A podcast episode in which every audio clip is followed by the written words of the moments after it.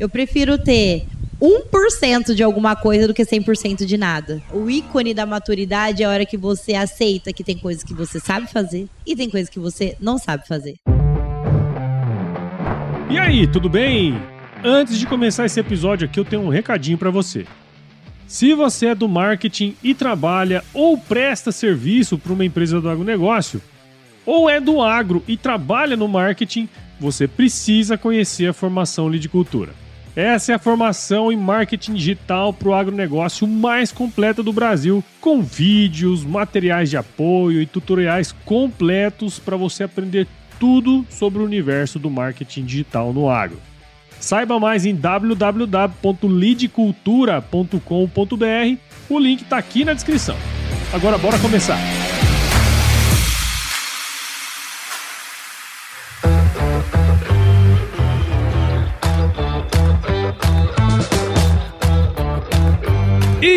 Aí, pessoa! Tudo beleza? Estamos começando mais um episódio aqui do Agro Resenha e nessa semana tô com Elo Palácio, que eu sigo já ó, há muito tempo. Ela é churrasqueira profissional, especialista em fogo de chão, com mais de 16 toneladas de carne assada para mais de 160 mil. Cara, é gente pra caralho, hein? Elo, muito obrigado por estar aqui com a gente. Seja super bem-vinda ao Agro Resenha Podcast. Obrigada, Paulo. Tô super honrada e feliz, porque eu também acompanho há muito tempo e enfim deu certo o nosso papo, né? Coisa boa, cara, coisa boa. E olha só que interessante, né? Eu tinha comentado contigo que queria gravar e tal. Aí você falou, você vai vir na Grishow? Vou, vou estar tá com o estúdio lá na Grishow. Aí deu certo, cara, que bom. Muito bacana, que legal. assim é mais fácil, né? É. E você tem, faz muito evento também, né, pra galera do agro. Então você, você tá sempre por aqui, né? E cada vez mais, a... eu tenho uma empresa que produz evento Sim. corporativo, que é a BBQ Corporate, e cada vez mais a gente tem muita honra de atender o agro. Ah, que da hora. E por- até porque eu acredito que a gente faz parte dessa cadeia. Sim, porque nós somos quem mundo. conecta Exato. a pecuária brasileira com o público, com o, o consumidor, O consumidor, final, né? né? E inclusive baita responsa pra gente Bom. garantir que essa experiência seja incrível, que é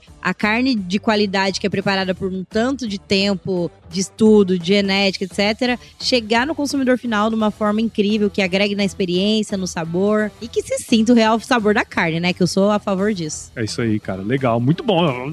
Já no início nós já estamos falando um monte de coisa legal. E você que tá aí ouvindo já sabe que no Agro Resenha Porteira não tem tramela para quem busca se informar sobre assuntos ligados ao agronegócio. Então não sai daí, que esse bate-papo aqui tá muito legal. Firma o golpe que nós já já estamos de volta.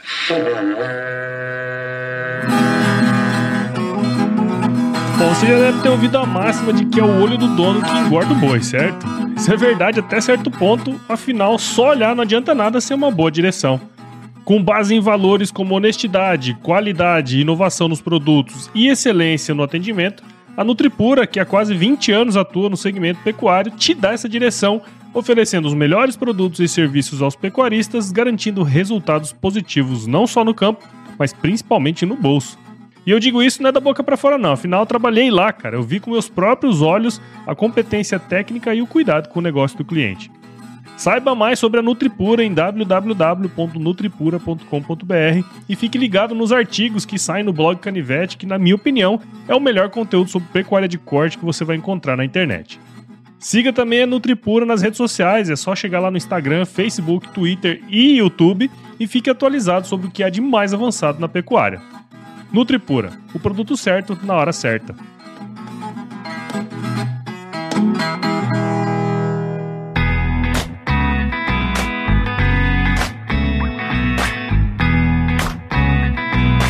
Muito bem, estamos aqui de volta. Elo, pra gente começar essa resenha aqui, ó, conta um pouquinho da sua história, que eu sei que tem muito mais do que churrasco aí nessa pessoinha aí. Sei nem por onde eu começo.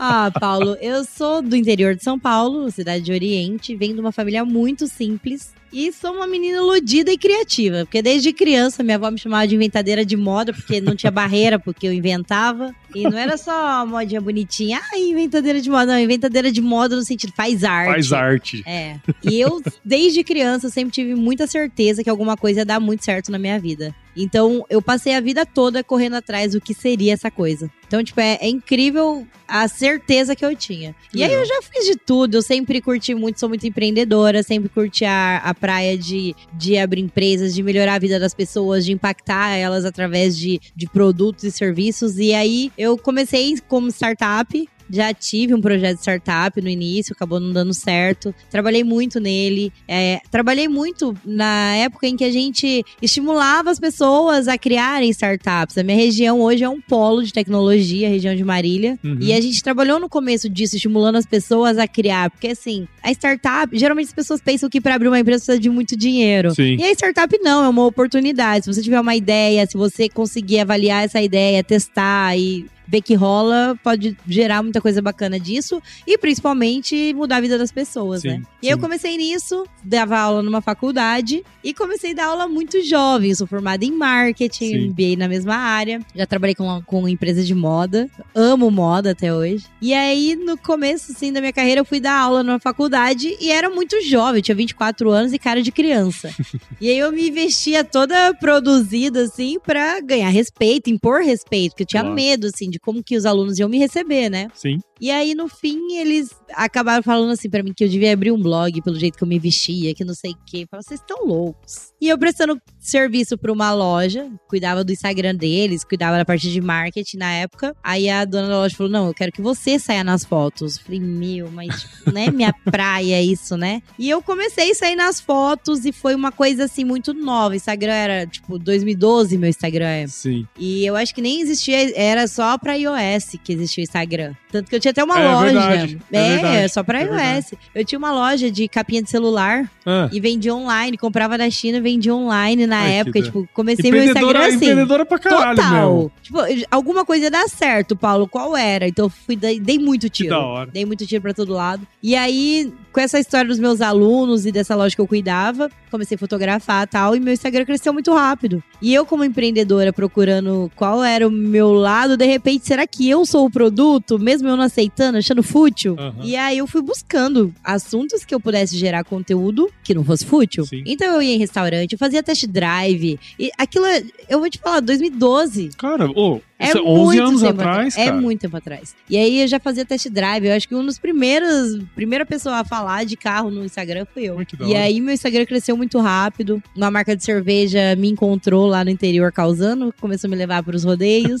Pode falar, é a Brahma, né? É a Brahma. A Brahma foi muito importante na minha vida, assim, em dois momentos. Primeiro esse, que eles me encontraram e me puseram no mapa. E depois nas lives, que eu tava lá em casa, batendo, batendo, fazendo é, delivery de comida pra sobreviver. E aí eles, não, vamos fazer show. E me puseram nos, no- nas Ah, lives, inclusive na live de Barretos pra sempre, com o Gustavo Sim, Lima, sim, que foi muito especial. E assim, nunca na vida eu imaginei estar num palco de Barretos, muito menos, fazendo churrasco. Então é Legal, muito legal, cara. assim. Eu admiro muito histórias de gente empreendedora, sabe? Eu acredito, sabe, Lu, que o, o caminho mais curto pra você aprender é aprender com os outros, sabe? É. E eu acho que a sua história é muito legal nesse sentido, porque assim, às vezes a gente olha pra você e fala assim, pô, ela tem sei quantos mil seguidores, tal, mas não sabe a cuica que você comeu lá atrás É. pra, né, pra estar aqui hoje, né? E eu queria um, um- um pouco saber de você, assim, dessa trajetória que você foi construindo, né? Bom, você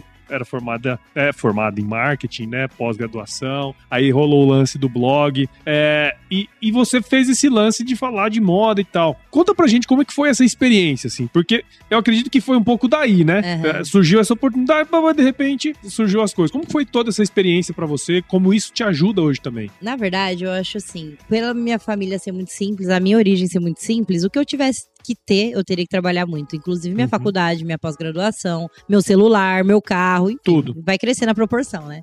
Conforme a gente quer. é, a pirâmide de Maslow. Eu sei que, assim, eu tenho em casa uma mãe que é um baita exemplo. Uma pessoa que sempre lutou muito. Então, eu nunca tive preguiça de buscar o que eu queria. Entendi. Acontece que por muito tempo nada dava certo. Eu já quebrei várias vezes. Quando entrei no churrasco, pra mim foi uma quebra do tipo, eu tinha um carro financiado, não consegui pagar, entreguei a chave pro, pro meu pai e falei, entrega pro banco que eu tô indo pra São Paulo gravar um reality. Fui com mil reais pra São Paulo pra passar 45 dias. Caralho, E velho. assim, consegui, um amigo me deu carona pra lá, o outro me abrigou e assim foi. E de lá eu saí com uma profissão que mudou a minha vida. Então, o churrasco, para mim, ele não só me permite levar a cultura que tem no meu interior, porque apesar das pessoas ligarem o churrasco ao sul e etc., a minha região, é, interior de São Paulo, é muito impactada pelo movimento dos bandeirantes, Sim. que traz a música sertaneja, que traz essa comida de comitiva e traz essa coisa do transporte do gado, não sei o quê. Então, assim, é da minha família desde sempre fazer carne no chão. Meu pai já assou boi inteiro, Sim. de estragar a boia, só na aventura. então, eu vivi nisso. Essa moda que a gente tem hoje de resenha, de sentar, fazer churrasco, cantar moda. Eu vi minha mãe fazer, meu pai fazer. Então, Sim. é muito legal você se conectar com, com o meio, com o trabalho, que te puxa a sua raiz. Eu acho que isso é o que é mais. O que me faz mais feliz no meu trabalho é realmente viver uma coisa que é minha, essência, sabe? Legal. Essência da simplicidade. Porque quando no blog você ca- acaba indo, ah, não, hotel cinco estrelas, vida de nutricionista, massagem. Não existe essa vida. Se existir, a pessoa é muito fútil pra ela ter tanto tempo pra fazer tudo isso. Então, assim, realmente é uma coisa muito distante da realidade das pessoas. E o churrasco, não. O churrasco é reunir todo mundo em volta de uma churrasqueira, é vibe legal, é trocar ideia, conhecer gente que você não sabe. Então, eu acho que isso me conecta muito com a minha história, me faz muito feliz. E ter o exemplo da minha mãe dentro de casa, como uma mulher que busca tudo, me fez viver tudo, encarar tudo. Que assim, hoje eu olho pra trás, Paulo, me dá até um- uma, canse- uma canseirinha assim de falar, nossa, foi muito difícil. A gente romantiza a história, Sim, romantiza claro. a luta, a luta da mulher, que é muito comum, e a minha é eterna, como todas as outras. Mas é difícil demais, é pesado demais, é trabalhoso demais. Quando eu penso assim, hoje chegou um momento da minha vida que tudo que eu relo vira ouro. Mas até chegar esse momento, tudo que eu relei trincou. Então, assim, é um processo mesmo. Eu acho que a gente se constrói. A gente vai construir a maturidade pra encarar essas oportunidades. A maturidade pra encarar o momento que você vai ganhar mais dinheiro, você vai valorizar mais o seu tempo em família. Enfim, eu acho que tudo isso envolve essa luta, né? Sim, sim. Esse processo aí. Cara, e é muito interessante, assim. Eu, eu gosto de cozinhar, sabe? Eu, eu gosto de fazer churrasco bastante. E esse prazer que você fala tem muito a ver com servir, né? Sim. Quer dizer, você serve, a pessoa se delicia e você fica feliz. Na né, verdade, eu, eu, eu não gosto de cortar. Eu preciso de alguém pra servir pra mim. Sabe o que eu gosto? De ficar com a cara no fogo e todo mundo perto de mim. Eu todo mundo gosto do fogo. Eu vivi uma experiência, eu acabei de chegar do Pará essa madrugada. Uhum. A gente fez um evento lá, um festival gastronômico. A gente tava servindo é, hambúrguer gratuito. Eu e mais um outro chefe, nós dividimos estação. O chefe é ícone do hambúrguer no Brasil, Paulo Yoller. Uhum. E eu sei fazer costela. Paulo já entende da linha de produção, não sei o quê. Então nós fizemos o quê? Reunimos nossas equipes e trabalhamos junto. Uhum. Fomos os dois pro fogo e a galera montando os hambúrgueres e tal. Eu vou te falar que eu nunca curti tanto trabalhar como esse dia. Foi muito legal pra gente. Até um outro amigo nosso, um outro chefe que é lá de Minas, o Rodolfo Maier, foi lá junto, cara na churrasqueira, os três. E assim, Tá trabalhando, as aquilo pessoas viram a nossa vibe porque a gente ficava cantando, dançando, curtindo muito, com a cara na fumaça, muita fumaça. Aham. E a gente, meu, a gente tava muito feliz ali. E aí as pessoas vinham, ficavam do lado da gente na alambrado e falavam, mano, vocês estão se divertindo. Então, foi muito legal. O churrasco é isso, sabe? Sim. Tanto que eu mudei a forma de fazer costela, eu criei uma técnica minha. Porque a gente chega lá duas horas da manhã ou meia-noite de um dia antes, assa a costela até meio-dia pra servir isso até as oito da noite. A hora que as pessoas chegarem pra gente viver esse momento legal, eu não vou Tá aguentar olhar cansada. pra elas. Eu não vou conseguir dar a atenção que elas merecem. Sim, sim. Elas vão lá querendo compartilhar o tempo, que é a coisa mais valiosa que a gente tem. Sim. Então, eu acho que a gente tem que priorizar sempre isso, essa troca, esse momento de conexão. E aí a gente desenvolveu uma técnica que assa a costela em quatro horas. Que e a hora que a galera chega, nós estamos lá tá ávidos vibe. por eles, sabe assim? Sim, sim. Então é bem legal isso. Que da hora, cara.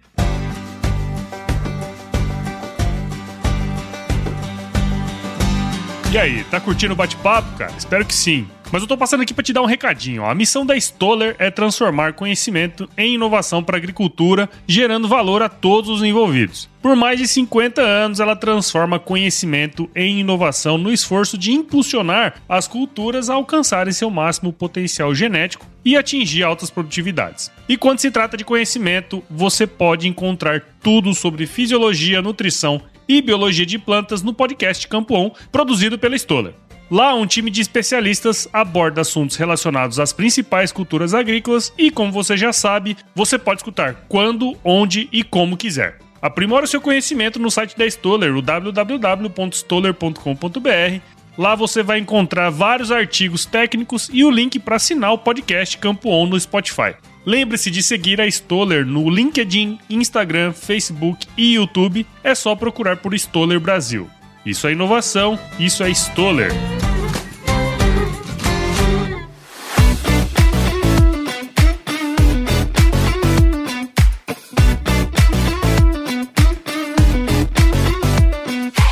Você falou uma coisa que me chama muita atenção, sabe? Eu trouxe aqui já no podcast várias pessoas, né, que trabalharam com startups, né? Tiveram a jornada do empreendedor e a gente ouve muitas histórias de gente que deu certo. Sim. A sua história foi uma história que deu certo. A minha deu errado Ah, no começo. Agora, isso que você certo. contou é uma É. coisa que deu certo. Só que acho que antes da gente chegar lá, eu queria trazer você pra trás e falar assim, você falhou no seu empreendimento Sim. e você falou várias vezes aí que você quebrou muitas vezes, né? Eu queria entender como que essas experiências que a gente julga como más experiências, né? Porque no momento dói, com certeza, mas como que elas te prepararam pra esse momento que você vive hoje? Eu acho que assim, né? Hoje eu tenho a BBQ Corporate, que é essa empresa que produz eventos corporativos de churrasco. Não só corporativo, a gente faz também aniversário, casamento, mas o foco é atender ao corporativo, o agro, o leilão. A gente faz muita coisa legal assim. Sim. E a gente trabalha com show de churrasco. Uhum. Na BBQ Corporate, eu comecei da mesma forma que eu comecei a startup.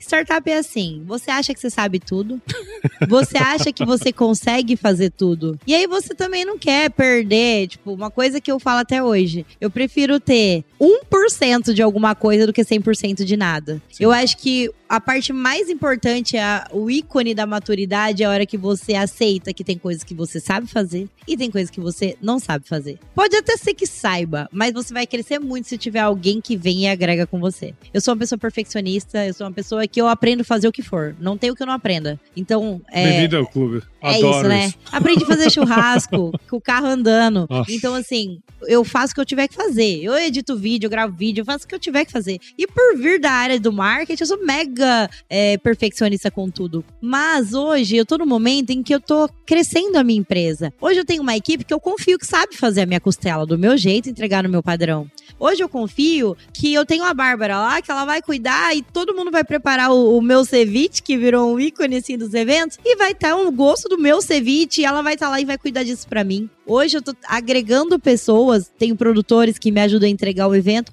que inclusive estão lá montando a casa de John Deere pra eu poder estar aqui. Então, assim, a gente tem é, que ver que existem coisas que nós precisamos de ajuda. A gente precisa abrir as- o braço pra outras. E aí a gente vai ter muito mais mãos pra construir algo legal. Sim. Então, eu falo pelo momento que a minha empresa vive hoje. A minha empresa, eu nunca divulguei. Não sei nem se as pessoas sabem o nome, o tanto de evento que ela já fez. E hoje eu vivo muito mais dela até dos- do que os eventos abertos. Eu acho que pra mim a maior lição mesmo foi deixar de querer fazer tudo. É, a partir do momento que você faz tudo sozinho, fala assim, quando você tem muito, você trabalha muito, você não tem dinheiro para ganhar, você não tem tempo pra ganhar dinheiro. E eu acho que eu fiquei muito nessa, sabe? Entendi. Hoje, eu valorizo meu tempo, eu valorizo meu cachê. Meu trabalho é extremamente pesado. Meu cachê é caro. Se não der pra você pagar, tá tudo bem, eu vou continuar sua amiga. Eu, infelizmente, preciso valorizar meu tempo. Sim. Ficar no fogo. Eu tenho 38 anos já, não sou mais menina. E é muito exaustivo, de perder o fôlego. Você leva um tempo pra se recompor. É muito pesado. Eu tenho manchas no rosto que eu tô fazendo tratamento. Mas é, é muito fogo. Então, assim, fora o tanto que você desidrata, é, o tanto que você fica inchado depois, dois dias recuperando. Não é moleza, não. É bem pesado. E eu carrego costela, carrego aquela trenheira toda. aí no outro dia eu vou descobrir que eu tô com dor nas costas como eu tô hoje. Não sei nem Você de onde você veio. descobriu uns músculos que você não sabia Eu que existia. Nem sabia que tinha. Porque da academia eu fujo mesmo, né? Eu descobri no ralo. Ah, mas é mesmo. levantamento de costela, né? É, então, nossa, podia fazer efeito na balança esse levantamento. Cara, mas é, é- é interessante esse ponto, né? Porque assim, isso que você falou, você sabe que é um, é um momento que eu meio que vivo agora, sabe? É aquele momento que é, é, o- é a dor do crescimento, né? É. Que é assim, ah, será que eu confio pra pessoa fazer do jeito que eu faria? Ou eu, eu treino sabendo que no início não vai ser totalmente igual o jeito que eu faço. É uma escolha difícil. É. Só que é muito legal. É, eu sou mega exigente. Trabalhar comigo não é fácil. Eu trabalho todo, trato todo mundo com muita educação. O hotel que eu fico, minha equipe fica. Não tem essa frescura de um vai. A gente foi pro Pantanal. Aí o pessoal, não, a sua equipe vai num barco, você vai no barco hotel. Eu falo, não. Ou eu vou com eles lá, ou eles vão comigo aqui. Separado, nós não vamos. E aí deu tudo certo, acabou indo todo mundo no barco. Mas ali nós somos iguais. Ali a gente não tem ninguém acima de ninguém, sabe? Então, é... só que eu sou exigente. Eu cobro muito deles e cobro o dobro de mim mesma. Então, uma falha para mim na organização, eu não me perdoo. Isso até eu deveria me cuidar, me tratar, porque é, é, pesado. Mas eu não me perdoo e eu cobro muito deles. E o mais legal é que hoje eu tenho pessoas do meu lado que sabem, entendem isso, se comprometem com a excelência. Eu não sei como a Bárbara me aguenta. a Bárbara, ela, eu chamo ela de filha. Ela viaja comigo, ela dorme no quarto comigo e ela sabe. Tem dia que ela. A gente é o primeiro contato no encaminhamento Sim. lá do Instagram, né? Uhum. Tudo a gente se encaminha. E aí tem dia que eu fico. É que ela encaminha, eu não respondo, ela encaminha, não responde. Outro dia encaminha, não responde. Eu falei, o que, que tá acontecendo? Ela já sabe. Quando eu fico muito tempo fora, a hora que eu volto pra casa, eu fico no meu mundo assim, não quero conversar. sabe assim? Mas é muito legal porque as pessoas vão entendendo que isso não é maldade, não é nada. É simplesmente o meu momento de me recolher, ficar quietinha, me preparar para voltar. E você sabe que lidar com pessoas, por mais que a gente ame, suga muita energia. Claro, é extremamente cansativo. É maravilhoso, mas é cansativo também. Cansativo. Então, às vezes, é importante a gente ter esse tempo pra botar o pezinho no chão e. Esse momento, ele é muito mais sobre o outro do que sobre você, né? É. E assim, é, eu, eu tive uma experiência ontem aqui muito interessante com os meninos que estão fazendo super sucesso aqui no, no agro, né? Uhum. Que é o Primos Agro. Eu conseguia ver, assim, que eles, eles querem ser eles, né? Do jeito que eles são. Mas cansa, cara. Eles chegaram aqui pra gente conversar aqui, o Primos é. lá. Eles estavam cansados, cara. Cansa. Porque você tem que receber o outro e é muito mais sobre o outro. É. Né? E assim, eu falo porque quando eu era blogueirinha, agora eu, eu saía com minhas amigas, a gente foi, foi pra uma balada. Aí eu não, não tava numa balada que eu queria, eu queria outro rolê, mas minhas amigas quiseram, eu fui. E aí tinha amigas de amigas dos outros, e assim, eu não conhecia. E eu fui no rolê e eu. Sabe quando você quer ficar quieta?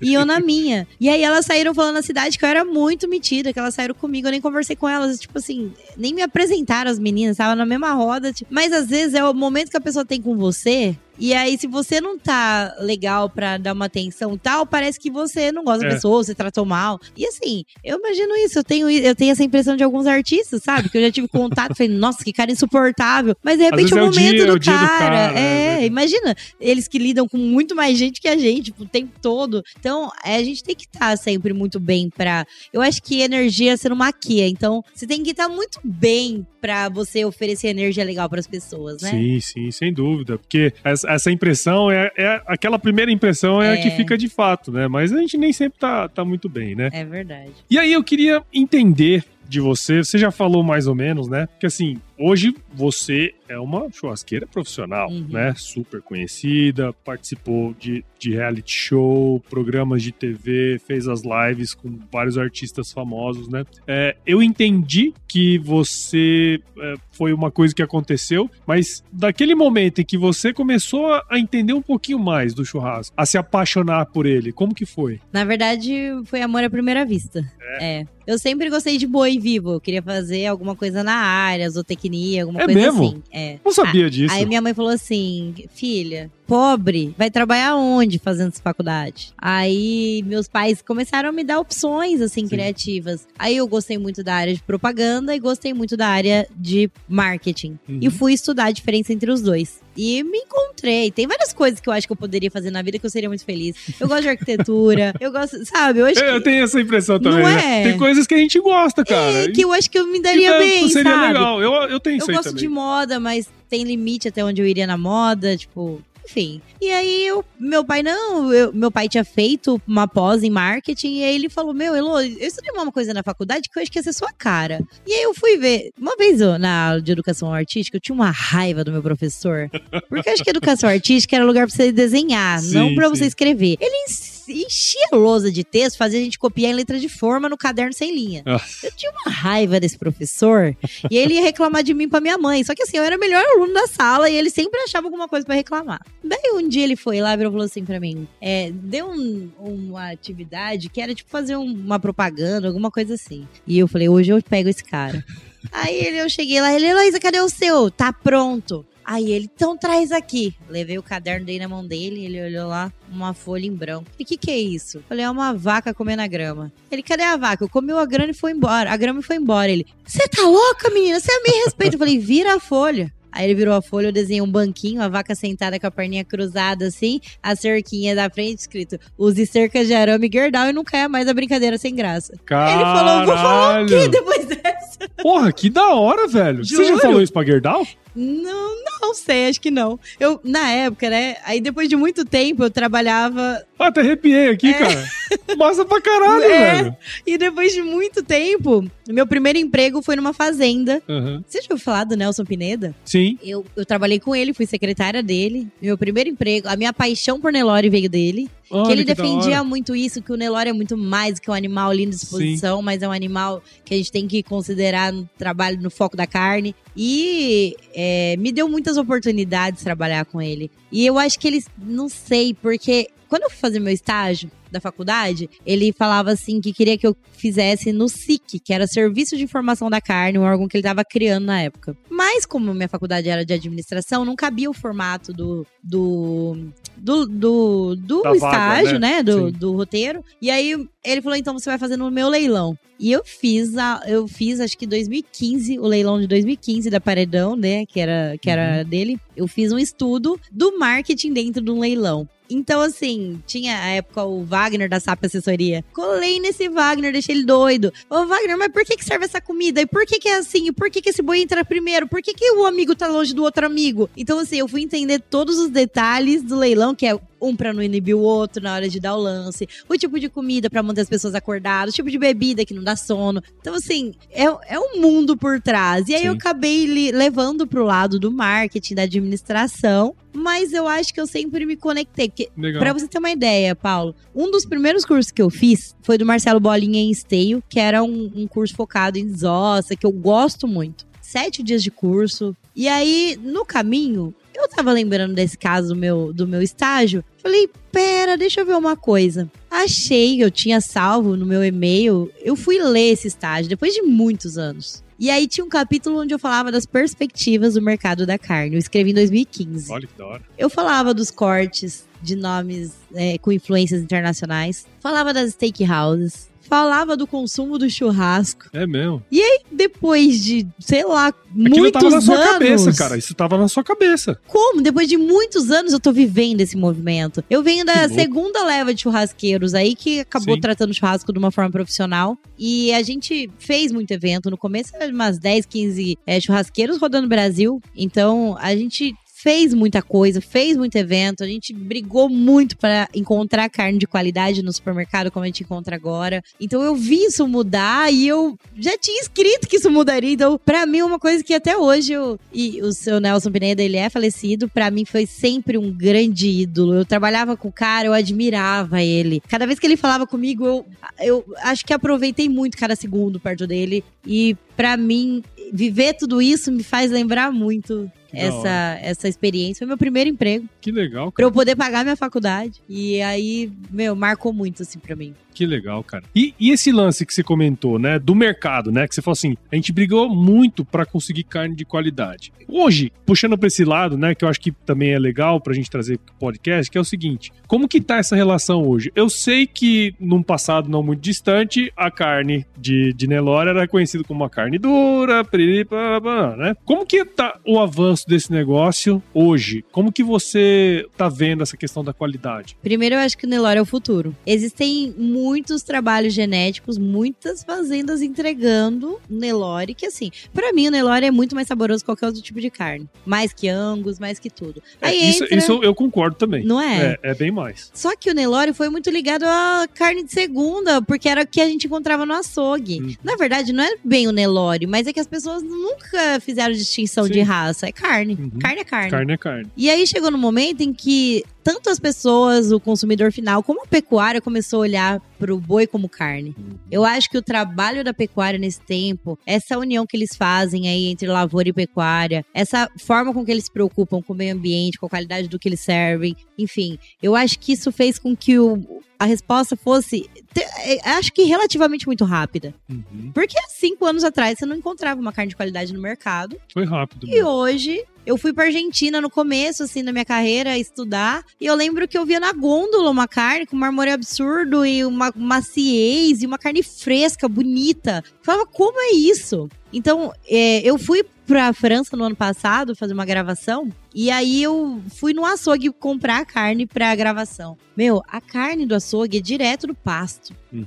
minha boca salivava de ver o boi cru ali pendurado. É uma coisa absurda a qualidade da carne. E assim, não sei nem se tem tanta tecnologia, é um produtor rural, pequeno. Então, eu acho que a, a qualidade da carne, ela existe. Eu acho que mudou a forma de olhar para o animal e de produzir isso. A questão genética, o investimento em genética hoje é muito mais comum e avançado. Sim. Existem aí ah, o Nelore do Golias e muitos outros casos de, de fazendas que estão conseguindo colocar marmoreio Nelore. Sim. E eu acho que nem é essa a questão. Pra mim, o marmoreio no Nelore tá tudo bem. Pra mim, o Nelore é um animal que você consegue pôr uma maciez e de repente não precisa ter tanto marmoreio, não é Sim, nem do- sim, da sim. raça. Sim. Mas é Ah, qualidade, só de é matar sabor. um animal mais jovem, de fazer um bom Exatamente. manejo pra ele chegar à, à idade de abate um pouquinho antes. Tudo isso já Sim, Com beneficia, né? certeza. Mas eu acho que também até o boi velho cada vez mais é mais tendência. Você já viu aquele, aquele documentário da Netflix do Steak Revolution. Steak Revolution? É.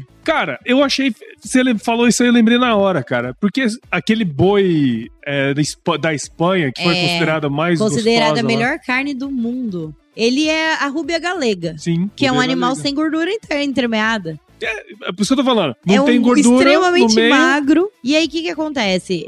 Você sabe que eu consegui um estágio lá. Sério? Que e massa. Ia passar um mês trabalhando lá e nunca consegui ir. Ah, tem que É. ir, cara. Na verdade, fiquei um pouquinho de medo, porque eles ficam bem numa zona rural. Uhum. é, alojamentos mistos, não tem cidade perto. E aí, mulher lá no meio, eu fiquei meio Entendi, entendi. receosa por conta disso, assim. Sempre meus pais põem medo quando eu invento essas viagens, sabe? Mas, Mas pai é dessa pai, vez, eu entendo, É, mas dessa vez o medo pegou em mim. Nunca Sei, pega, dessa sei. vez pegou e eu. pensei duas vezes. Agora eu vou lá conhecer primeiro, Aham. depois eu volto para essa estágio. como eu fiz em todos os outros lugares. É, então, assim, a rubia galega deles é abatida com 9, 10, 13 anos. Os animais são imensos, os cortes são imensos. E aí eles fazem o processo de maturação, que é o dry aged, e deixa uma carne mais macia do mundo, uma experiência de sabor absurda. É a tal da gordura amarela que a gente ama. Sim, pô. Como com um boizinho novo vai ter gordura amarela? Então, assim, é, tem, tem características, eu acho, do público que cada um quer e o quanto valoriza. Até porque uma, um animal que vai viver nove anos vai custar muito mais caro. Sim. Então tem muito o perfil de público, o que, que você quer atender. Esses dias eu provei carne de gado leiteiro. Ultra macio. A hora que eu pus na boca e cortei a fibra, eu falei, vocês embalaram o Angus, né? Não é ele. Eu falei, não é possível. Ultra macio. Então eu acho que o manejo também e a nutrição, a nutrição, eu acho. eh, tem Cada vez mais formas de você cuidar melhor dessa carne aí pra ela chegar bem legal pro consumidor final, sabe? É. E tem um ponto também, que a gente fala carne de qualidade. Mas, cara, a, a qualidade pra você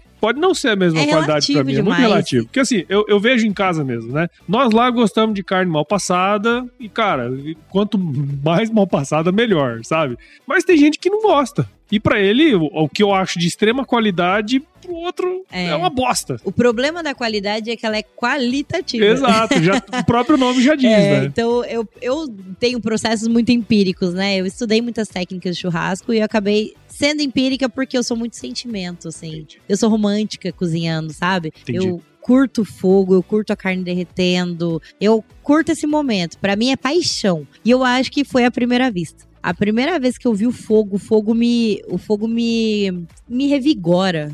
É, é absurdo. O que eu vivi esse final de semana só mostra isso que o fogo me revigora. Eu realmente gosto muito do que eu faço. E a hora que eu toquei a carne pela primeira vez, eu, eu senti tocando uma parte de mim. Carne é como nós Carne. somos feitos de carne. E assim, o meu contato com ela foi tão especial que eu me encontrei. Tanto que eu pensei no começo, eu não tinha nenhum preparo, não sabia fazer arroz quando eu fui cair na, na área do churrasco. Aham. Fui convidada para um reality, o cara falou: não, me ligou. Oi, Elô, os meninos falaram você sabe fazer churrasco. Eu, Aham.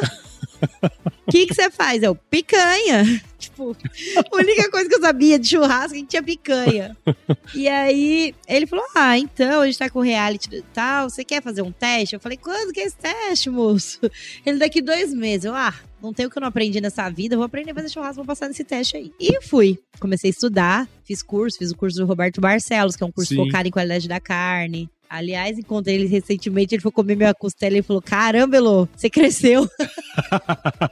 é da muito hora. legal. E ele sempre apostou em mim, sabe? Teve um, um evento até que eu fui de voluntária dele. Eu sempre gostei de trabalhar de voluntária dele, que ele é uma aula. Uhum. O oi que ele te fala é uma aula. A gente já viajou junto pra Argentina e pro Uruguai, é, estudar churrasco Uhum. e tal. E aí ele teve uma época que ele falou assim pra um pessoal da imprensa que em dois anos o nome de churrasco no Brasil seria o meu. Eu olhei pra ele e falei, nossa, Marcelo, que exagero.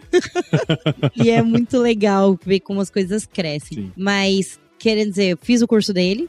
E aí tava tendo um leilão, Nelório do Golias. Uhum. E ele ia fazer churrasco lá. E tava uma turma incrível. E aí ele falou assim no leilão, pra galera que tava no curso, quem quisesse junto, pra ser voluntário no leilão. E eu falei, eu quero! Eu era loira, cabelo na bunda, barbizinha, toda enfeitadinha assim. Ele olhou bem e falou: Minha nossa, o que que você tá arrumando, Elo? Que ele já me conhecia antes. Aham. Elo, o que que você tá arrumando? Eu falei: Não, deixa, eu vou. E aí fomos pra lá e foi muito legal, porque eu fui, fiquei, fiquei no cantinho. Aí o Fernandinho, que tava com ele na estação, falou assim: Elô, você quer cortar carne? Eu quero. Me ensinou a afiar a faca do jeitinho que eu faço até hoje. Como segurar na faca, como cortar a carne. Comecei cortando a carne. Dali a pouco acalmou o movimento. Aí ele, ô Elô, você quer assar o bife? Eu quero! Aí me ensinou a assar o bife, como fazia. Aí do lado tava o Romulo Morente fazendo não sei que corte. Do outro tava o Debete com o Tenente fazendo dry aged. Aí mais pra baixo a Paula Labac fazendo flat iron. Tava Ravioli, tava Mário Portela, tava uma coisa assim. Aí todo mundo falou assim, Elô, quer fazer esse? Quer fazer aquele? Acharam graça? E a minha, meu primeiro contato com o churrasco foi uma aula com os melhores que existem. Melhores. Então, Caralho. assim, eu não, não tinha um jeito errado pra saber. E aquele lance, né? Se você fosse pagar pra ter essa aula com todo Nossa, mundo. imagina quanto não custaria? E assim, eu, eu realmente, eu não tinha base. Eu aprendi o jeito certo de cara. Sim. Por isso que eu acho que foi mais fácil. E estudava muito online, estudava técnica. Ah, carne com osso, o que eu faço? E na ida pra lá, eu tava no carro com o Adriano e o Fernandinho, o Adriano e o Pedro. E eu falava, gente, e aí, como que eu faço carne com osso? Põe ela primeiro no osso mesmo? Isso, aquece o osso. Então eu fui tirando minhas dúvidas que eu estudava na internet com profissionais, assim, da área Ó, que da hora. que cara. foi uma aula pra mim. Eles sempre foram incríveis comigo, assim, no começo da minha carreira. Só que eu não sei se eles achavam que eu ia virar churrasqueira. Nem eu achava. Ah, mas é, é- é- a vida vai levando a gente pra uns caminhos que nós nem nós sabemos, né, cara? Vai. E, e- e isso que é o mais gostoso da vida, né? E você sabe, Paulo, que assim, né? Quando eu, eu passei no- na prova de cara e entrei no reality. Cheguei lá, eu era a única amadora e tinham 16 competidores profissionais. Sério mesmo? É. E aí, eu pensava, bom, pera lá, como que eu meu- vou preparar meu público para um momento que eu vou falar de carne e churrasco? Eu só falava de moda. Aí, vamos lá, né? Comprei um livro do Francis Malman, porque eu tenho um que foi problema que você foi fazer o curso lá. que eu, isso, eu estagiei com ele, trabalhei no restaurante dele, conheci ele pessoalmente. E aí eu. O, o Francis, ele tem uma cozinha muito simples. Ele também tem um documentário no, no Netflix sobre ele. no- Tem, é no é, Chef's Chef's Table. Eu tenho um amigo, Rogério, ele fala assim: Elô, ele deve ser seu pai. Não é possível que meu pai não ouça essa história, mas a gente brinca com meu pai também. Falei, Elô, ele deve ser seu pai, não é possível. Eu tenho muita influência da cozinha dele. A simplicidade. Pra É mim é, é muito especial. Tudo dele tem o arzinho tostado, direto na grelha e tal. Então é uma experiência mesmo a comida dele. E eu tive a oportunidade de aprender com esse cara. Hora. Na época do reality eu não tinha memória. Eu entrava no mercado que eles montam lá no para pegar os ingredientes, eu saía pondo na boca, cheirando é, os temperos pra identificar o que, que era, porque não Uhum. tinha. Sim. E aí eu fui me encontrando. A hora que eu comecei a brincar com fogo ali, mesmo com o tempo marcado, eu fui me encontrando. Pra você ter uma ideia, teve a única prova que eu ganhei no reality era surpresa. A hora que eu peguei era polvo. Não sei se eu tinha comido polvo. Se eu comia, eu não lembrava o gosto. Aham. Falei, o que, que eu vou fazer com polvo? Que é um corte extremamente difícil. Alguém brincou e falou assim pra mim, Elô, polvo é 8 ou 80. Eu, entendi, 8 minutos ou 80 minutos. Eu não tenho uma hora e 20, vou fazer o, o, vou assar. Vou, vou cozinhar em oito. Não tinha relógio. Botei o polvo na panela lá, nem sem pressão. Fiquei assim, ó. Um, dois, três, quatro, dois, três, quatro. Até dar 60, segu 60 segundos e até dar oito minutos. Oito minutos. Aí chegava a mulher pra gravar eu lá, fazendo time assim, pra não perder o tempo. Cozinhei oito minutos, botei na churrasqueira, servi o polvo, ganhei a prova do polvo.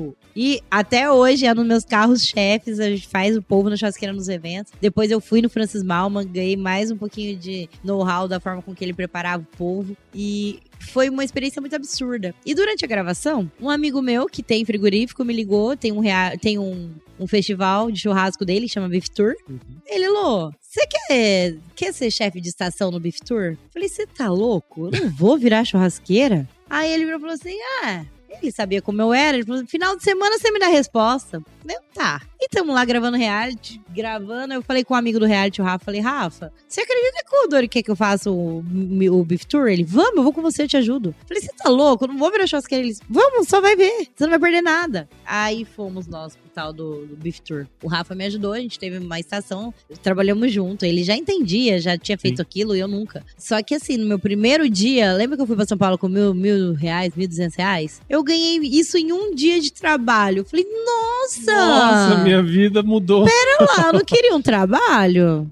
Vamos ver qual é que é. Aí, beleza. Daí em diante, eu acho que eu nunca mais tive um sábado de folga. Até a pandemia. Uhum. Então, assim, foram dois anos fazendo mais de 36, 38 eventos por ano. E os festivais são só do sábado. Sim. E como são muito longe, a gente tem o tempo da viagem. Passa um, dois dias da semana em casa. E aí foi quando eu vi que a minha vida era isso. Que como eu sou perfeccionista, eu já tinha seguidores. Como que eu ia chegar lá, a famosinha lá do Instagram, vamos lá comer a carne dela, e se a carne for ruim? Eu tinha muito a perder. Sim. E eu tinha muito a ganhar, mas eu tinha muito mais a perder. E aí foi que eu comecei a estudar muito. Fui buscar cada vez mais cursos, fiz uma listinha das minhas referências e fui aprender com elas. Se não dava para eu ser voluntária no evento dessa pessoa, eu ia buscar estudar o que ela fazia, eu trocava ideia, eu tenho amizade com muitos chefs. Um que eu admiro muito, nunca consegui ser voluntária, mas eu gostaria muito, é o Jefferson Finger do, do Barbacoa, que pra uhum. mim é o cara do churrasco no Brasil. E aí eu nunca consegui, eu falava, Jefferson, eu quero ser sua voluntária. Às vezes não dava, por questão de não bater tempo,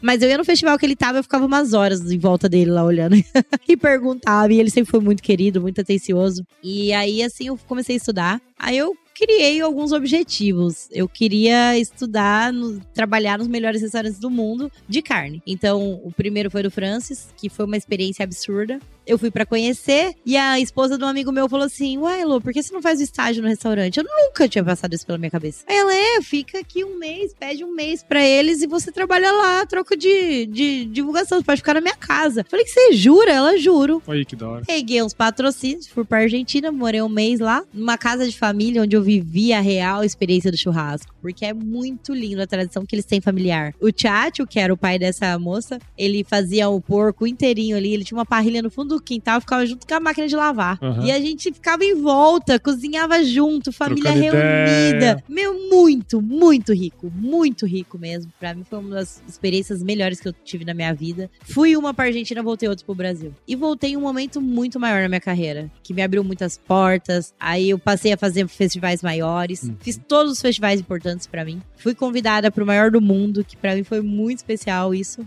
que é, é o Midstock, que ia rolar na, na, em Sydney, na Austrália. E 10 dias antes da 10 dias é, antes, a pandemia estourou e aí eu não ah. pude ir. Passagem, tudo bonitinho. E assim, vai muito brasileiro pro Midstock, mas eles vão competir. Uhum. Eu ia como uma atração no restaurante brasileiro que existe lá em Sydney, ia fazer costela de chão. Então foi meio frustrante para mim, foi um sonho adiado. Que acabou que no ano passado o Midstock veio pro Brasil, pra Sorocaba. Eu fiz a costela de chão. E foi um sucesso. Foi a estação de fila. Nenhuma tinha fila, a minha tinha duas horas e meia de espera. Foi uma coisa massa, absurda, cara. assim. Mas eu ainda quero fazer na Austrália.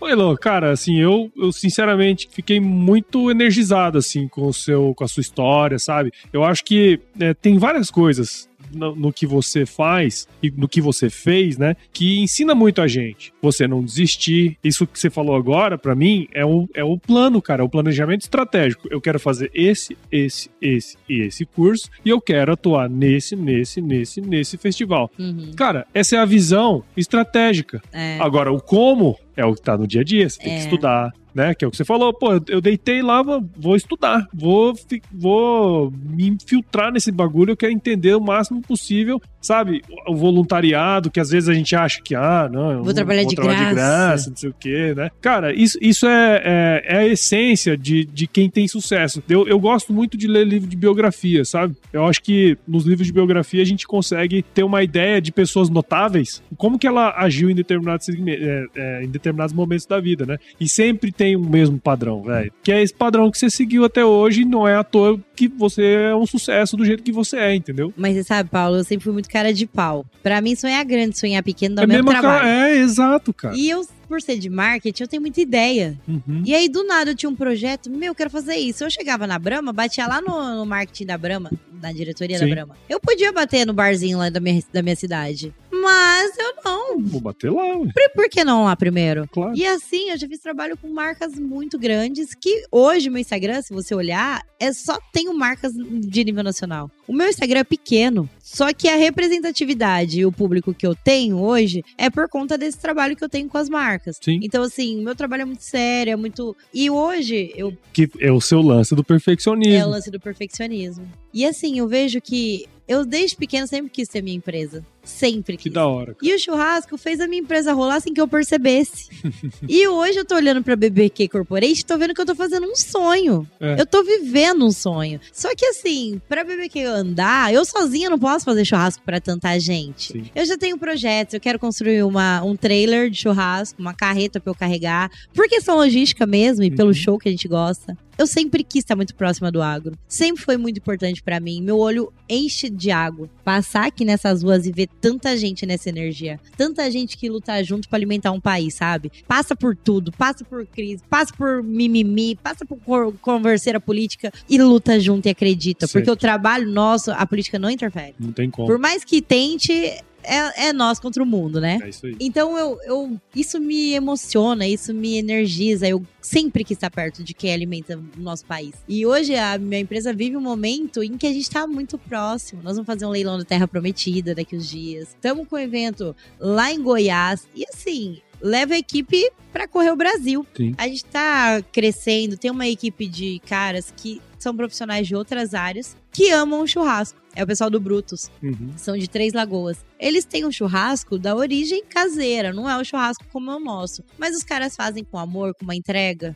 que incrível, é que gostoso. leva muito a sério. Sim. E estão se profissionalizando. E o dinheiro que eles ganham com isso é para investir nisso e é hobby. Legal. E a gente tem trabalhado juntos e tá dando muito certo. Tem uns meninos de Barretos que trabalham com isso, tá dando muito certo. Tô trazendo o Jorge Sabe, que é um cara que é muito dentro da pecuária brasileira. Ele entende do negócio do outro lado. É um baita produtor, um baita churrasqueiro. Então, juntos a gente tem organizado é, projetos muito legais. Show. Então, eu acho que a gente. Hoje eu tô vivendo um sonho. E assim, não era startup a empresa que eu ia ter um dia. Sim. Era sim. uma produtora de churrasco. E você precisou passar por aquilo Precisava. pra entender que você não faz tudo, cara. E foi muito e especial, a vida é maravilhosa é, nesse é sentido. É muito legal isso. E é muito legal como chega um momento que você desenrola, você começa a entender sim. que você precisa de ajuda para fazer, para construir. É, pra eu chegar na Grishow, eu venho pra Ribeirão muito. Eu, rode... eu tô rodeando essa feira há muito tempo. No ano passado, eu já tive uma participação bacana, já atendi umas três empresas, fiz evento aqui pro grupo da Pecuária Brasil. Ah, sim. Fiz churrasco na MF Rural, fiz churrasco com a Oro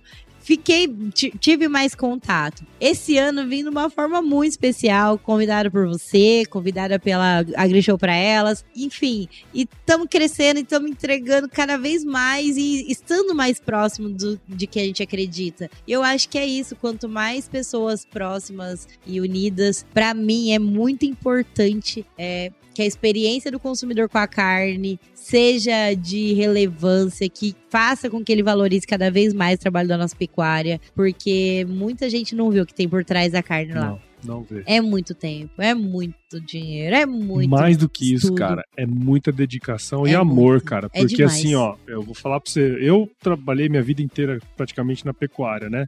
É, é- cara, se você trabalha numa indústria, você não tem amor por um por uma máquina. Uma máquina, é. Você não tem, cara. Você você não vai, ah, eu não, vou dormir com você. Não É. tem como. Mas o cara é apaixonado, velho. É apaixonado. É né, muito louco, né, cara? Eu ainda tenho um pouquinho de dificuldade de pensar num abate. Pra mim, eu tenho que separar muito o boi da Separar. carne. É, porque eu amo boi. E aí, recentemente, eu tava com o pessoal da Cenepal 3G no evento e conversando com o Neto, e tinha um pessoal que trabalha com ele na fazenda que tava ajudando. Eles iam assar lá uns pernis de Cenepal, que é uma carne muito saborosa também. Uhum. Pra mim, uma das melhores experiências que eu tive de sabor de carne. E aí, a gente conversando e tal, eu falei, meu, e aí, eu adoro Cenepal. Aí o, o moço trabalha na fazenda falou assim: ai, Elo, é que você não viu essa vaca.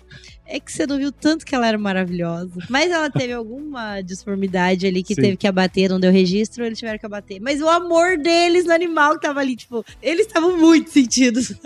Porque, assim, era, era incrível, assim. eu vejo que assim, as pessoas, né, se a gente pega aí al- algumas pessoas que não gostam de carne, não gostam do segmento, eles falam que a gente judia, né, do animal. Que jeito. Mas, cara, eu acho assim, é uma entrega tão grande de ambos os lados, tá ligado? Que no fim das contas é quase que como uma comunhão. É verdade. Não, primeiro assim, né? Se você judiar do animal, a carne vai ficar dura, já Ex- não presta. exatamente. Ou maus tratos, ou ele não vai engordar, ou ele. Não, não, não tem sentido. A gente quer o animal mais feliz do mundo. É isso aí, é isso aí. Então não tem. Elô, te agradeço demais, cara, por seu tempo aqui. Eu sei que o seu tempo é super valioso, mas eu queria muito contar a sua história, porque sua história vai tocar muita gente, cara. Então eu queria agradecer você por estar aqui com a gente no stand da piscina, estar gravando diretamente da Grishow, cara. Tá maravilhoso aqui, tá lindo. E você tá combinando com a piscina, você tá de eu verde. tô de verde, Ah! combinando com a piscina, que aliás o stand tá muito lindo Tá mesmo. lindo, né, cara? E assim, eu tô muito feliz de estar aqui, Paulo. Como eu te falei, fazia tempo que a gente queria bater esse Sim, papo, verdade. nunca dava certo. E é muito legal aqui, olho no olho. Esse negócio de Sim, internet e tal, né? é bom, mas né, É. o pessoal é mais da hora. É muito legal, eu tô muito feliz e honrada. E obrigada aí pela oportunidade, pelo espaço. Parabéns pelo Eu seu feliz. trabalho, viu? Obrigada, você também. Muito é muito especial esse trabalho seu de conectar as pessoas com histórias legais. E eu sei que eu já vi muita história boa do, no Agro Resenha e eu acho que é, é o caminho, né? Da hora. E fala aí pra quem tá ouvindo a gente aqui agora, como que a gente pode te acompanhar? Arroba Elo Palácio. Elô Palácio. Com Pode ir lá, tá tudo bonitinho lá, tem um monte de coisa, ela posta muita coisa legal. Tem. E tem coisa mais ainda pra vir, né? Tem muita coisa boa. Tô tentando profissionalizar. Ah, mas já é muito profissional, vai ser top É. de linha, né? Tem que ser. Vamos agora pro nosso glorioso quiz pra nós finalizar esse negócio aqui? Bora. Que medo. Não tem pegadinha. Eu vou Hum. te fazer umas perguntinhas e você responde a primeira coisa que vier à cabeça. Tá bom. Tá certo? Elô Palácio. Qual que é a sua música antiga predileta? A minha música? É. Ai, é muito de fase, mas. Luz do Amanhecer. Luz do Amanhecer. Gilberto Gilmar. Tô ouvindo bastante. Show de bola. Nossa, pensei, né? Que eu, eu não tenho memória pra lembrar o nome. E qual que foi o lugar mais legal que você já visitou? Nossa, Pantanal. Pantanal. Mágico. Pantanal é da hora, né? Qual que é a sua especialidade na cozinha? Ai, churrasco, costela. Costela. A costeleira tá Tom. on. Ontem a costeleira tava on no boi ralado. E indica aí um livro pra gente que de alguma maneira impactou sua vida, que você pode compartilhar conosco. Ah, eu gosto de Sete Fuegos, que é um livro do Francis Malma que eu carrego. Já li mil vezes e carrego, porque assim, é história. Uhum. É, é história por trás de cada receita, é receita, e é receita simples, fácil. É, não é mais que o livro de receita, é uma experiência mesmo. Eu vou ler, eu vou ler. gostar. Vou gostar. E se você se encontrasse com o seu eu de 17 anos hoje, qual seria o melhor conselho que você se daria? Não ia falar nada, deixa se ferrar de novo. Só vai, né, cara? Só vai. Continua. E pra você que ouviu esse podcast até agora, eu tenho certeza que você viu o valor nessa conversa que eu tive com a Elo aqui. Então considere compartilhar esse episódio com alguém que vai gostar desse conteúdo e vai gostar de saber da história dela também. O podcast ele cresce na medida em que você participa junto com a gente desse processo. Então assine o Agro Resenha nos principais agregadores de podcast, Apple Podcast, Google Podcast, Spotify, Deezer. Siga a gente nas nossas redes sociais também, no Instagram, Facebook, LinkedIn, Twitter. Entre no nosso grupo do WhatsApp, no nosso canal do Telegram. O link tá lá no nosso site, o www.agroresenha.com.br. E escreva para contato arroba agroresenha.com.br se você quiser mandar um oi pra gente, né? Indicar entrevistados também. E nós fazemos parte da rede Agrocast, a maior, mais bonita e fofa rede de podcasts do agro do Brasil. Então, se você quiser ouvir outros podcasts do agro, só colar em redeagrocast.com.br. Elô, De novo, honra, cara, cara, que massa puta, ter você aqui. Animal. Eu sempre finalizo os meus programas com uma frase de muita sabedoria, Minha? que é a seguinte: Ah, bom. se chover, não precisa molhar a horta, não. Tá é bom? isso mesmo. É isso. Sensacional. Ai, cara.